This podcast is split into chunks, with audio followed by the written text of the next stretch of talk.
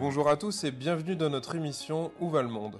Un espace qui veut faire entendre différents points de vue afin d'appréhender la complexité des enjeux de notre monde actuel et en devenir.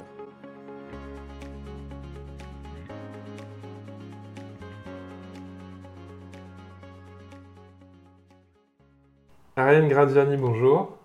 Vous nous accueillez aujourd'hui en, Seine-et-Marne. On va discuter un peu de, travaux publics. Et euh, pour commencer, je vais vous laisser vous présenter à nos auditeurs. Bonjour, bah, Ariane Gradiani-Lichelet. Je dirige le syndicat des travaux publics de Seine-et-Marne depuis une trentaine d'années. Pas tout à fait. Et je pilote parallèlement une démarche qui s'appelle Ensemble 77 et qui réunit sur le territoire, autour des travaux publics, euh, les plus grands acteurs économiques. D'accord. Alors, bah, pour commencer, je pense que ça peut être intéressant de nous, évoquer un peu les missions d'un syndicat pro de travaux publics. Ça consiste en quoi un syndicat professionnel des travaux publics, tout simplement? Ah, Traditionnellement, c'est même, la même vocation que n'importe quel syndicat professionnel, c'est-à-dire mhm. défendre les intérêts des entreprises du secteur qu'il représente. Alors, après, chacun le fait à sa manière. Euh, nous, ici, on a une façon un peu atypique de faire ce travail-là. C'est-à-dire que ça vient à la fois de, des administrateurs et beaucoup de, je pense, de ma personnalité. Moi, je ne suis pas du tout intéressée par euh, les aspects très politiques. Euh, donc, c'est pas vraiment la façon dont j'ai souhaité travailler. Ce qui fait que notre syndicat est plus orienté sur des actions de partenariat et de travail euh, en commun avec les acteurs économiques.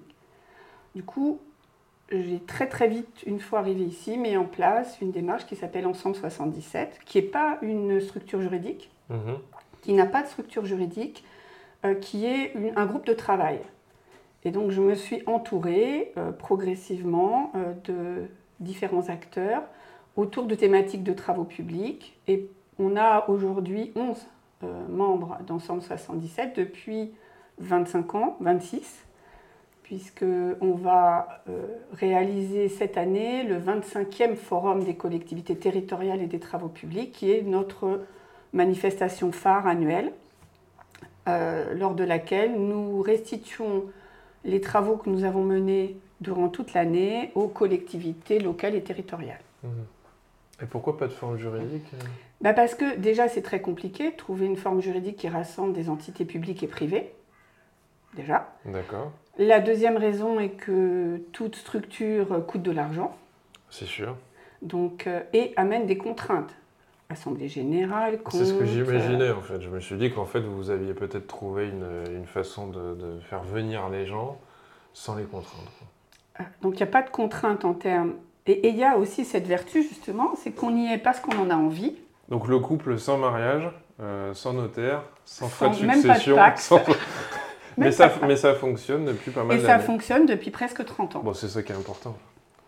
Et donc on a, on a euh, aujourd'hui 11 structures dont l'État, dont le conseil départemental, le conseil d'architecture, d'urbanisme et d'environnement, le syndicat d'électrification de Seine-et-Marne, euh, les mhm. deux villes nouvelles, euh, Enedis, GRDF, euh, l'Association des maires de Seine-et-Marne, l'Association des maires ruraux. Donc il y a les principaux acteurs clients des travaux publics autour de, des travaux publics. Donc c'est un incontournable, quoi. je comprends que tout le monde y est. Quoi. Tout le monde y est. Euh, ça a démarré par la DDE à l'époque qui malheureusement n'existe plus, si on peut dire malheureusement. Moi je le dis. Et, euh, et, EDF, GDF à l'époque, il n'y avait pas Enedis, enfin, c'était une autre époque. Et puis très vite, le conseil départemental a rejoint et tout le monde s'est intégré dans cette euh, démarche. Et toute l'année, en fait, on a un petit comité de pilotage euh, des présidents ou directeurs de, des structures mhm. qui décident des axes de travail de l'année, du budget, parce que tout le monde finance le fonctionnement de cette structure. Euh, qui est géré par le syndicat des travaux publics. D'accord. Et euh, décide des manifestations, des moyens qu'on y met, du montant de la participation de tout le monde. Et ce, travail se divise ensuite en groupes, en mmh. commissions. Mmh. Donc il y en a surtout deux, une prévention santé sécurité et une transition écologique. Et ces commissions produisent des travaux qui sont validés par le comité de coordination que j'évoquais juste avant et euh, qui alimentent euh, toute une communication au long de l'année et qui en même temps euh, permettent de donner du contenu au forum annuel. Sachant qu'il y a aussi maintenant un deuxième forum qui est un forum, forum prévention santé sécurité. D'accord. Voilà, c'est un, ça me permet de travailler autrement, c'est-à-dire qu'au lieu de travailler en commission, il n'y a que des chefs d'entreprise qui décident de ce qu'ils souhaitent faire ou qu'ils souhaiteraient que les, les, acteurs économiques intègrent euh, au sujet des travaux publics.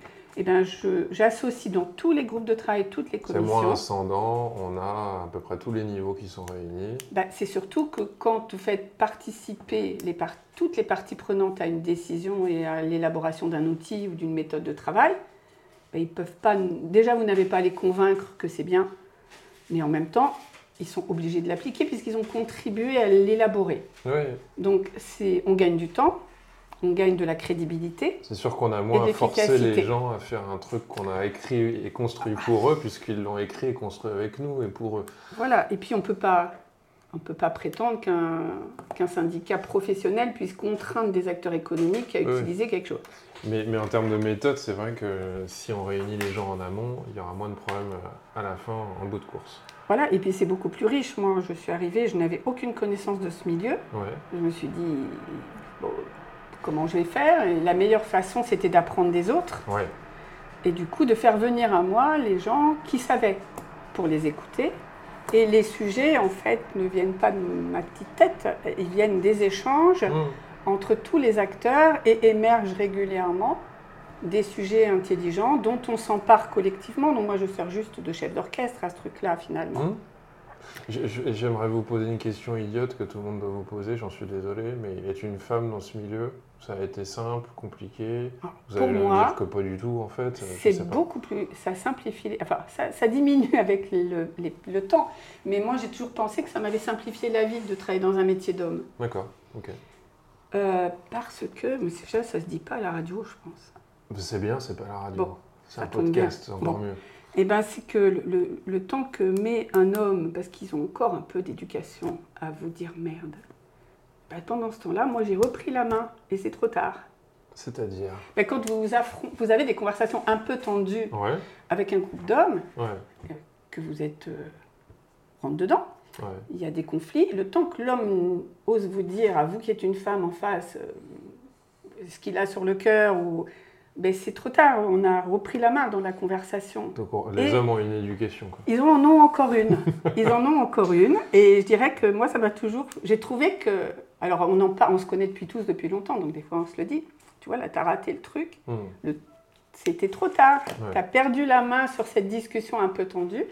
Et en fait, c'est toujours plus facile. Il y a quand même ce, ce, temps d'hésitation à, à entrer en conflit avec une femme quand on est sur des sujets un peu délicats qui me permet de, de garder euh, parfois le peu d'avance que j'avais et, hmm. du coup de pouvoir mener les sujets de façon un peu plus euh, hmm. autoritaire. Non, c'est autoritaire, plus... Euh, Directive. Oui, et puis dynamique, enfin, de, conserver les élans qu'on a, on a entamés. Bon. Donc c'est pas compliqué. Puis les hommes sont franchement... C'est beaucoup plus facile de travailler avec des hommes qu'avec des femmes. La lecture est parfois peut-être plus simple. Tout à fait. Et puis on peut se dire les choses, on peut s'engueuler, mais des fois c'est terrible, même avec des partenaires économiques. Et puis quand on a fini. Du moment qu'il y a un déjeuner après. Même pas, même pas. Non, non, mais c'est plus simple. La relation est plus simple, la discussion est plus franche. Bon, du moment que ça vous convient, c'est parfait. Et moi, euh, j'ai toujours trouvé ça simple. Et j'y préfère. Alors on va continuer un peu sur, euh, cette histoire de travaux publics. Euh, j'aurais voulu euh, entendre de votre part bah, comment va le monde des travaux publics en ce moment? De l'extérieur, on entend évidemment régulièrement et on le constate la hausse des coûts de production. Il y a eu la guerre en Ukraine, le gaz, l'électricité, tout explose. Quand on discute avec la CPME ou le MEDEF, les chefs d'entreprise tirent une tête pas possible en vous disant que les factures explosent. Euh, la main-d'œuvre, la compétitivité, tout ça, euh, vous pouvez piocher des, thématiques qui vous parlent. On en est où en fait? Qu'est-ce que vous pouvez nous en dire? Moi, je peux vous parler surtout des travaux publics en Seine-et-Marne. Oui, j'allais vous dire de votre fenêtre, peut-être au niveau national sur certains points, mais déjà ici, euh, dans, une, dans à peu près la moitié de l'île de France en termes géographiques, qu'est-ce, qui, qu'est-ce que vous voyez, vous alors? On voit des entreprises qui, qui ne vont pas si mal cette année. Et même dans notre département, qui n'est pas du tout le plus euh, dynamique d'Île-de-France en ce moment. Je dirais même que les entreprises qui travaillent, j'avais un conseil d'administration hier, qui travaillent sur euh, toute l'Île-de-France, voire au-delà, euh, le pourcentage de leur chiffre d'affaires le plus médiocre, c'est celui en Seine-et-Marne. Hmm. On n'a pas de gros travaux, mais on a quand même une population d'entreprises qui ne se plaint pas trop. Les prix sont bas, c'est vrai, mais ça, c'est pas d'aujourd'hui. Et puis, c'est toujours facile de se plaindre des prix. Euh, c'est les entreprises qui font les prix. Hmm. Donc, à un moment, c'est aussi devant leur cours qu'il faut balayer. Et à un moment, à force d'essayer d'exacerber la concurrence et de faire n'importe quoi, on fait baisser les prix. Hmm. Mais côté travaux, travaux publics, en tous les cas, les prix, c'est les entreprises qui les font. Donc ça, ça reste toujours un sujet un peu délicat. Hmm. Et on peut difficilement aller vers un maître d'ouvrage pour en parler. Moi, je refuse de le faire. Ce qui vous dit, bah ouais, peut-être, Ariane, mais, mais regarde, l'appel d'offres, il a été attribué à moins 40 de mon estimation. Voilà, vaut mieux rien dire, ça évite de passer pour une, imbécile. En fait, c'est toute la difficulté, c'est cette concurrence euh, mhm. exacerbée qui fait que les entreprises font des prix. Il suffit qu'il y en ait une à chaque fois, hein, qui fasse des prix stupides et, les, niveaux de prix descendent. Alors pour ce qui est des énergies, c'est vrai que ça impacte les entreprises, ça c'est clair. Pas toutes de la même façon. Euh, vous parliez du MEDEF, c'est sûr que les entreprises ou de la CPME, les entreprises industrielles, sont beaucoup plus touchés par les augmentations que nous. Nous, on l'est par le biais surtout des fabrications, de la fabrication des matériaux, dont les enrobés, bah qui consomment beaucoup de gaz et d'énergie. Donc là, il y a des coûts qui augmentent. Pour l'instant, on arrive à pas trop les répercuter euh, euh, dans les marchés, parce que c'est ça aussi le problème. Mhm. C'est la répercussion client, c'est pas tant, tant le, le coût en lui-même. Bon, pas, ça reste encore euh, maîtrisable pour nous. On a des entreprises aussi beaucoup qui se préoccupent euh, de travailler sur le coût de l'énergie de leur structure, c'est-à-dire tenter comme les collectivités hein, d'aller vers l'autosuffisance, alors travailler sur le photovoltaïque, sur... En tout cas de réduire déjà. De, réduire ça oui, forcément. Euh, mais il y a des outils industriels dont on ne peut pas réduire. Euh, une pelle qui consomme, je sais pas, ça doit être certains engins 40 litres de, l'heure. On n'est pas encore passé à l'hybride. Et on ne passera pas à, l'électrique demain on ne sait pas faire mieux. Et puis, euh, une centrale de production d'enrobés. Euh, alors, les nouvelles sont beaucoup moins énergivores, ça c'est évident, mhm. mais ça reste un outil euh, qui a besoin de chauffer des mhm. matériaux et donc de consommer beaucoup d'énergie. Donc, on est impacté. Ce n'est pas encore le sujet le plus terrible. Ce qui a beaucoup été un combat que la FNTP vient de, traiter, c'est le, problème du GNR, du gaz, euh, enfin du gasoil non routier. Euh, et là, effectivement, l'État voulait euh, retaxer le gasoil non routier pour le ramener à des prix bien supérieurs à ce qu'il était jusqu'à présent.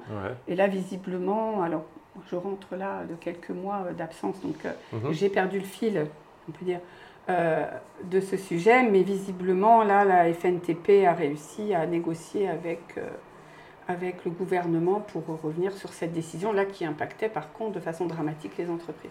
D'accord. Donc ça va pas si mal.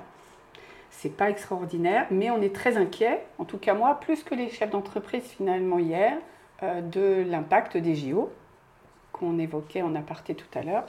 Euh, sur l'activité économique de l'année prochaine bah, C'est vrai que c'est une vraie question. Euh, les JO, en tout cas moi que je me pose depuis pas mal de temps, j'ai l'impression que c'est un non-sujet que les gens s'inquiètent à différents endroits et à raison, que ce soit en termes de, sécurité, en termes d'organisation, en termes de, projection sur ce qui va se passer concrètement. La Seine-et-Marne, donc vous me disiez, va pas beaucoup participer en termes d'espace alloué euh, pour pouvoir euh, pratiquer ces Jeux Olympiques, mais il va y avoir un impact parce qu'on est à quelques kilomètres de Paris en fait.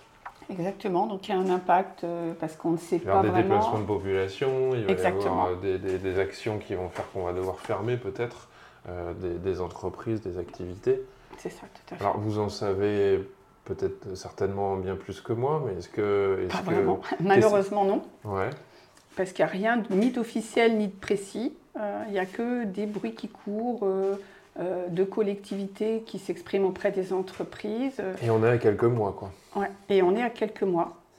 Donc nous, on est inquiets parce qu'il y aura très certainement l'accès vers Paris, toute la petite couronne qui va se trouver bouclée pour les Jeux olympiques, mhm. pour favoriser l'accès des, des, visiteurs.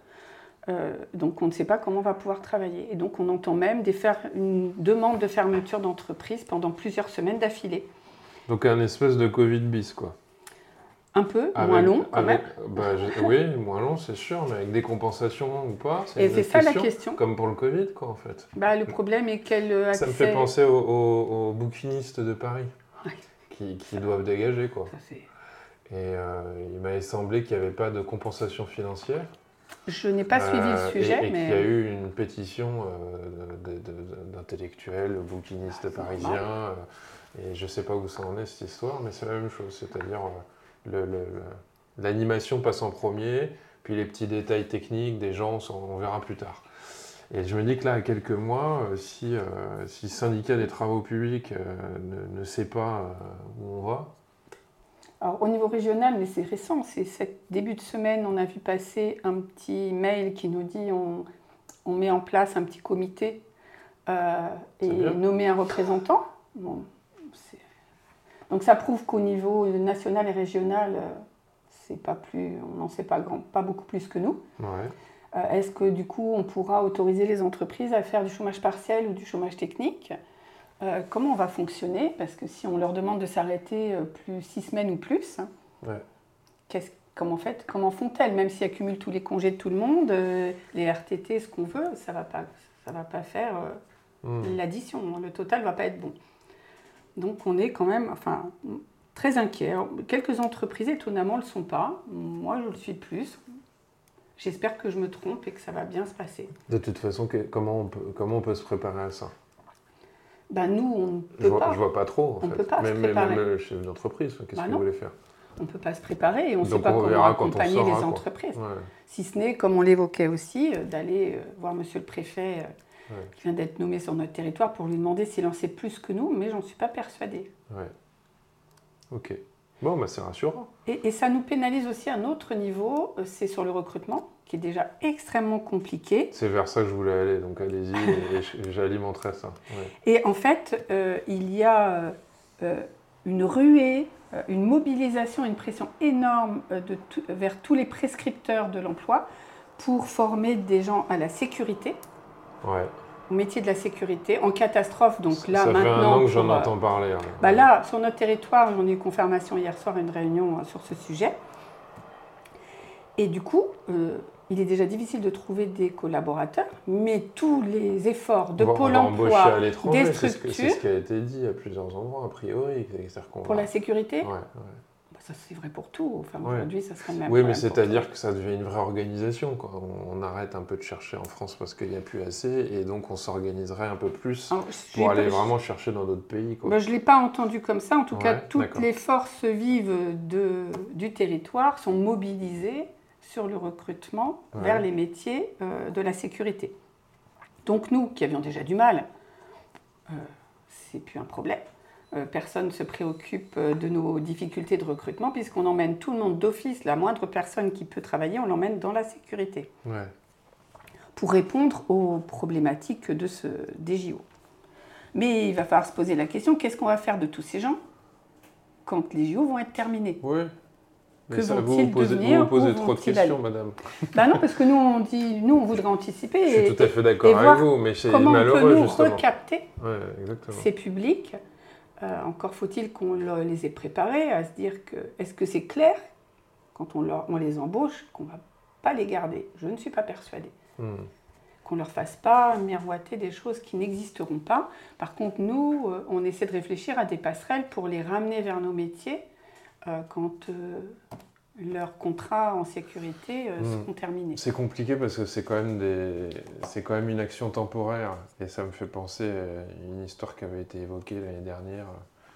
Euh, c'était sur euh, simplement des récoltes de fruits de mémoire en Corse et, que hmm. les, et les, gens ne voulaient pas parce que c'était pas assez bien payé. Ça, j'en ai pas d'avis spécialement. En tout cas, le Pôle emploi avait proposé ça.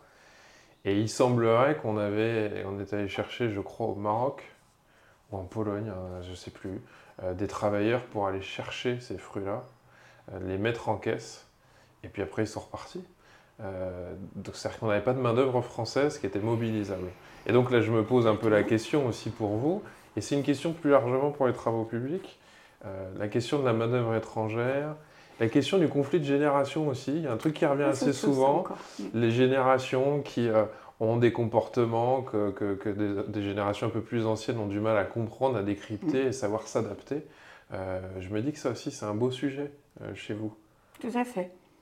Alors déjà, la main-d'œuvre, il y a typiquement, on est impacté depuis déjà longtemps. Ça, on a un dispositif chez nous qui s'appelle la plateforme emploi pérenne c'est-à-dire c'est un dispositif par lequel on recrute euh, des personnes que l'on met en contrat de travail et que l'on forme euh, dans le but de répondre aux clauses sociales. C'était de l'origine. On a, on a créé ce dispositif au moment où les premiers euh, les premiers travaux en rue sont sortis et qu'ils étaient adossés, qu'on a découvert les clauses sociales. Donc on s'est dit on va être un peu plus intelligent que, que les clauses qui disent vous prenez quelqu'un au moment des travaux et vous le mettez dehors à la fin, c'est pas grave. Enfin, globalement, c'était ça. Donc, on, s'est mis à travailler avec la direction du travail, la préfecture, euh, les villes concernées, euh, en particulier la ville de Montreux à l'époque, pour mettre en place un dispositif qui nous permettait en amont de recruter des gens, de les en insertion, de les mettre en contrat de travail mhm. et ensuite de les former. Pour, parce qu'on pensait plus efficace, ça fait quelques preuves, que euh, de laisser les gens sous un statut de demandeur d'emploi tout le temps d'une formation sans savoir où ils allaient aller et sans rémunération euh, honorable. je ne vais pas expliquer tout le dispositif, c'est un peu long. En tout cas, on en est au 26e, euh, ça doit faire aussi 25 ans bientôt qu'on fait ça. Un peu moins parce que l'enrue, c'était un peu après ça quand même, j'exagère, mais ça va faire... oh, c'est moi qui vieillis, je ne me rends pas compte. Ça doit faire quand même pas loin d'une vingtaine d'années. Donc on met en place ce dispositif régulièrement et depuis trois ans, ben, on le fait avec du public réfugié. C'est-à-dire que non seulement on a un mal fou à trouver du public éligible au titre de l'insertion, que... J'ai pu l'entendre à plusieurs reprises dans les réunions de chefs d'entreprise. Les résultats sont catastrophiques. C'est-à-dire C'est pas très politiquement correct, mais c'est une réalité. Mhm. C'est-à-dire que les gens ne souhaitent pas venir dans nos métiers. Bah, il nous explique On m'a expliqué des réunions Pôle emploi où vous pouviez avoir 200-300 personnes euh, qui étaient euh, contactées, et puis au final, le jour J, vous avez une à deux personnes qui viennent. Oui, ça m'est arrivé. Euh, hmm. Ça m'est arrivé. Avec des salaires proposés qui étaient parfois très importants. Donc ça, ça m'a interpellé. C'est aussi pour ça que c'est un questionnement pour moi, le recrutement, la main-d'œuvre, etc. C'est un vrai problème. Donc on est passé. et puis on a des gens qui sont absolument pas intégrable dans les entreprises. Mhm. Quand, avec les acteurs de l'emploi et de l'insertion, on évoque ces sujets, on n'a pas la même, euh, le même vocabulaire. Derrière le mot euh, mhm. intégrable en entreprise, euh, capable d'entrer dans la vie active et dans une entreprise, on ne met pas les mêmes choses. Bon, de toute façon, ça peut, ça peut s'évaluer avec des critères assez objectifs. Et, et, je pense que ça peut être une question, que ce soit quelqu'un venant d'une autre culture ou d'une autre génération, il faut arriver à l'heure et faire le boulot qu'on nous demande déjà. Bah, mais ça, c'est déjà, ça commence pas bien. Quoi. Ouais. Des, quand vous avez des gens qui vous disent au bout de 4 jours, euh, parce qu'il va falloir venir tous les jours. Euh, oui, c'est tous les jours qu'il faut venir travailler. Ouais. Donc au bout d'une semaine, vous les avez déjà perdus parce qu'à 5 jours, c'est quand même énorme pour venir travailler. Hmm. Non, on, est, on, a des problématiques. En plus, nous, on a des métiers qui n'ont pas forcément une excellente image, des métiers plutôt physiques. Euh, des métiers qui n'ont pas une image extrêmement valorisante. Il mhm. vaut mieux être euh, youtubeur euh, ou influenceur ou faire des jeux vidéo que, que de venir travailler dans les que travaux de porter des parpaings, quoi. Alors on ne les porte plus parce qu'il y a quand même du matériel, mais l'image, elle, elle n'a pas beaucoup changé, même si dans la réalité, elle a, elle a, les métiers ont évolué, c'est certain. Et les salaires sont loin d'être mauvais. Ben, c'est pour ça que je vous dis ça, c'est que moi j'ai pu entendre des salaires qui étaient quand même assez alléchants et je me suis dit, euh, ah oui, c'est compliqué à trouver. Quoi. Plombier, électricien, électricien notamment. Il y a plusieurs phénomènes. Alors pour revenir à ce qu'on se disait, donc nous ça fait déjà trois ans qu'on travaille sur du public réfugié, plus du tout sur du public en insertion. D'abord on n'arrive pas à le capter et d'autre part, à ne, insertion. pas. Bon. Voilà.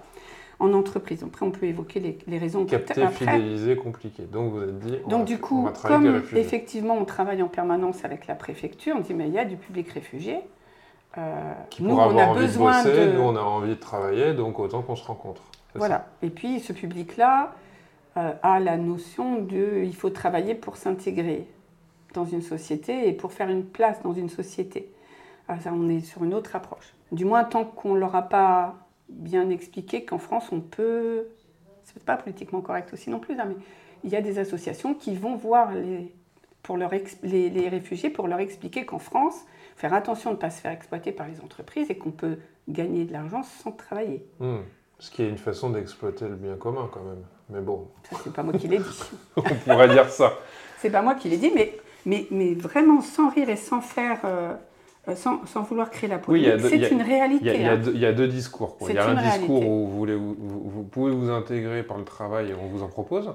Et puis il y en aurait d'autres qui diraient euh, finalement faites attention. Il y a des méchants patrons qui sont là pour faire de l'argent sur votre Exactement. dos. Et vous savez que vous avez droit au RSA, vous avez droit à ceci, vous avez droit à cela. Pour des gens qui viennent de pays où ça n'existe pas, euh, se mettre à leur place aussi, Ouais. se pose des questions et, et on, leur, on leur explique, on les aide à remplir les papiers, Bon, etc. C'est un après, peu je, délicat. je- je pense que ça permet aussi euh, peut-être de, de- de faire un espèce de tri, puisque j'imagine bien que les salaires que- qui sont proposés ne sont pas au niveau du RSA quand même. Non, pas et du que, tout. Voilà, et que donc, euh, si quelqu'un fait le choix du RSA, euh, De toute au- façon, autant qu'il fasse le choix tout de suite du Les, RSA. les réfugiés euh, qui ont le statut de réfugié légalement ont un accès immédiatement euh, au RSA, Hmm. puisqu'ils sont, euh, il, il s'est ouvert directement. Donc nous, en tout cas, on travaille avec ce public réfugié et on a eu de bons, de très bons résultats. Ouais. On a des gens qui sont motivés. Alors, il faut adapter les dispositifs parce qu'il y a un problème de langue, de Ouais. maîtrise de la langue. Ouais. Donc, dans les dispositifs de formation, on a intégré euh, des temps longs de formation à la langue française, mais appliqués au métier, pas la langue littéraire. Euh, et on a des résultats très satisfaisants. C'est intéressant parce que finalement, ce n'était pas votre vocation spécialement au départ, mais, mais vous participez à, à la question de l'intégration. quoi. Ah Ben, on, le- on le faisait avec du public. L'estime de soi, l'intégration économique, Ah oui, euh, oui, complètement. euh, la- la- le développement de, de- de familles en difficulté. Enfin, on n'est plus simplement pourvoyeur de, de travail non, à des gens. Euh, on participe sociologiquement à, à bouger le pays aussi en faisant tout ça. Ben, c'est, vraiment euh, l'esprit euh, des chefs d'entreprise, en tout cas de travaux publics, euh, Mhm. même si c'est pas l'image, enfin c'est pas quelque chose que l'on perçoit. Je dirais que 95% de la masse salariale d'une entreprise de travaux publics, ce sont des ouvriers. Mhm. Donc, et la promotion interne dans les entreprises de travaux publics est extrêmement importante. C'est-à-dire qu'il y a une part importante de l'encadrement qui est issue de la base. C'est-à-dire des gens qui peuvent rentrer, on est encore dans des métiers où on peut rentrer ouvrier euh, dans une tranchée et finir euh, conducteur de travaux, Mhm. ou en tout cas au moins euh, chef d'équipe, Mhm. chef de chantier. Donc on est sur des métiers qui favorisent ça et qui s'appuient euh, essentiellement sur l'humain, contrairement à d'autres métiers où, où il y a beaucoup plus de- d'encadrement. Et de télétravail. Ah bah nous, ça va être un peu compliqué, c'est vrai pour Mais c'est l'administratif. une vraie question, hein, le fait qu'il n'y ait pas cette interface euh, qui nous éloigne parfois euh, rend les choses euh, différentes, je Pour crois. les jeunes populations, c'est justement, Bah oui. les jeunes générations, c'est justement une question. Donc on travaille sur ces publics réfugiés, on a d'excellents résultats, mais on commence à avoir du mal aussi à les capter. donc c'est vraiment euh, compliqué. Mais là, c'est des publics réfugiés, on ne va pas les chercher à l'étranger. J'ai Ouais. connu des périodes où euh, c'était le cas. Je connais des entreprises qui arrivent à constituer des équipes qui viennent de l'étranger. Mhm. Euh, c'est possible, mais euh, c'est quand même rageant d'imaginer qu'il y a quand même encore des demandeurs d'emploi en France et qu'on n'arrive pas à recruter de la main-d'œuvre. Je souris parce que je pensais à un restaurant italien à Paris qui apparemment euh, fait son recrutement en Italie directement et ils font monter les gens sur Paris et euh, pour avoir un personnel euh, complètement italien. qui, Bah, c'est voilà. encore une autre encore- philosophie. Encore, autre chose, mais voilà, ça me faisait penser à ça. Euh, les, les- les jeunes générations, alors, c'est- peut-être aussi euh, compliqué. Comment Bah, ça se fait qu'on peut être d'une jeune génération et, et- et bien rentrer dans, dans- dans- dans vos propositions? Parce que tout le monde n'a pas envie d'être youtubeur non plus. Euh, tout le monde n'est pas calé devant l'ordinateur.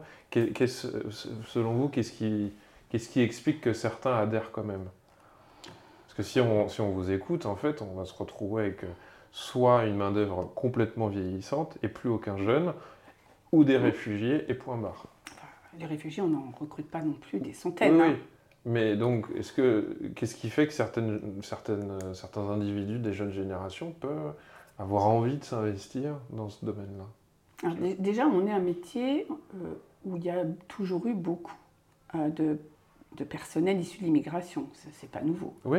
Euh, ça a toujours été, donc que ça soit du Mali, de, du, à des époques, c'était des trains entiers de, de, personnel portugais qui remontaient pour venir travailler en France. Enfin, ça a toujours été le cas. Je pense qu'il faut qu'on fasse évoluer l'image et que les chefs d'entreprise aussi apprennent à, à manager peut-être autrement euh, leur euh, personnel pour attirer euh, les jeunes générations. Alors il y en aura toujours, mais il y en a toujours un la, la façon de travailler. C'est pas la façon de ou d'appréhender les jeunes. Aujourd'hui, alors on a fait d'ailleurs avec la CPME qu'on évoquait tout à l'heure une conférence. malheureusement, j'ai pas pu être là. On fait un coucou à Denis alors. Comment On fait un coucou à On fait un coucou à Denis. Euh, on l'a fait ensemble, euh, cette manifestation, c'est-à-dire qu'on a euh, fait intervenir un conférencier spécialisé sur ce sujet pour parler des nouvelles générations et de pourquoi l'image pour certains chefs d'entreprise, bon, ils sont feignants, ils ne savent pas se lever à l'heure, ils s'intéressent à rien. En fait, je pense que, alors c'est un raccourci, mais ils attendent autre chose du travail que ce que nous, on pouvait attendre. Et il faut qu'on soit en mesure de leur, de leur donner euh, dans nos entreprises les atouts qu'ils cherchent. Mmh.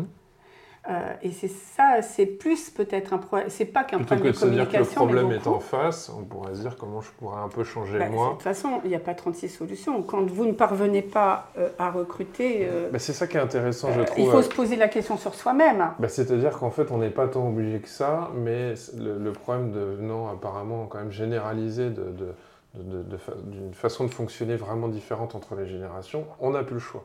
C'est-à-dire que le recruteur qui avait la main, et c'est ça que je trouve pas inintéressant et qui pouvait parfois se permettre, je vais le dire comme je le pense, d'un peu déconner, là est obligé de se dire bon, euh, il va falloir que je change quelque chose puisque j'ai plus rien.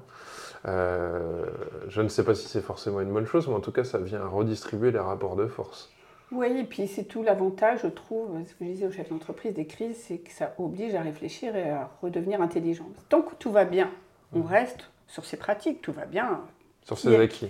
Qui a envie de changer euh, ses pratiques, ses acquis quand tout va bien Et quand ça va moins bien, là, il faut qu'on se re-questionne.